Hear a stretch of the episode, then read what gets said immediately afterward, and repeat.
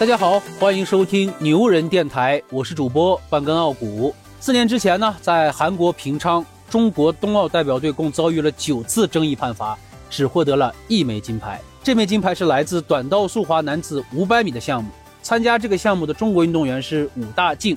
武大靖在预赛中就打破了奥运纪录，在四分之一决赛的时候呢，就打破了世界纪录。但是到了半决赛的时候，却遭遇到了一个意外。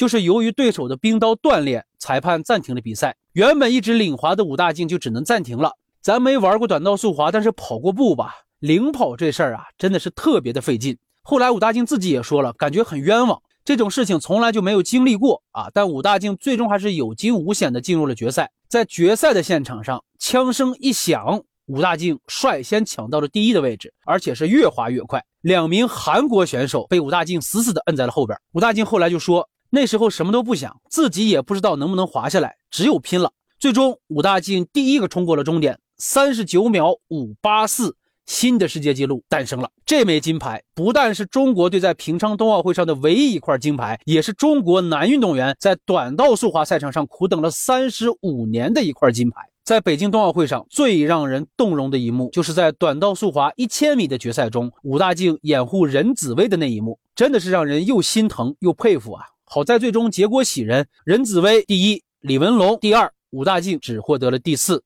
武大靖为团队是付出了一切呀，他的团队最终也没有辜负他。在短道速滑混合接力 A 组的决赛中，武大靖作为团队中的一员，顺利拿到了金牌。这一刻，冰王子光芒四射呀！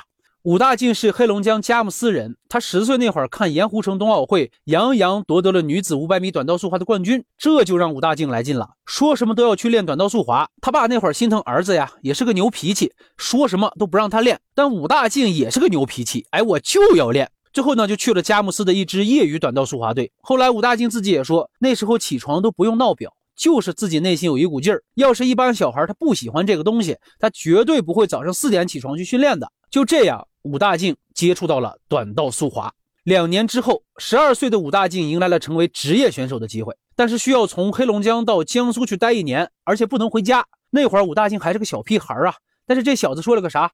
想好了，我要去。于是武大靖就千里迢迢的从黑龙江独身到了江苏。武大靖在训练当中受过一次伤。据他自己回忆说，有一次好几个人在训练中同时摔倒了，冰刀就在我眼前晃。当我起身的时候，但是我起不来，扭头一看，两道冰刀伤口已经开始流血了。这事儿发生之后，武大靖也没给家里打电话，但是他的教练却通知了他的父母。他爸爸妈妈当天晚上就过去了。他父母就问他：“你想好了？虽然你小，但是你有自己选择的权利，你可以去为你自己喜欢的事情做出选择，但你也要对自己喜欢的事情负责。”他爸当时也没带他走，就是临走的时候撂下了一句话：“你要是坚持不下去，就早点回来，给我打电话，我去接你。”你说武大靖他能认怂吗？不回，坚决不回。这转眼就到了二零一零年了，武大靖参加了全国联赛，由于表现突出呢，就被国家短道速滑队的教练李岩看上了，而且破格把他收入了国家队。但比较尴尬的是啊，李岩让他去给女队做陪练，那陪练就陪练呗，那饭总是要一口一口吃的嘛。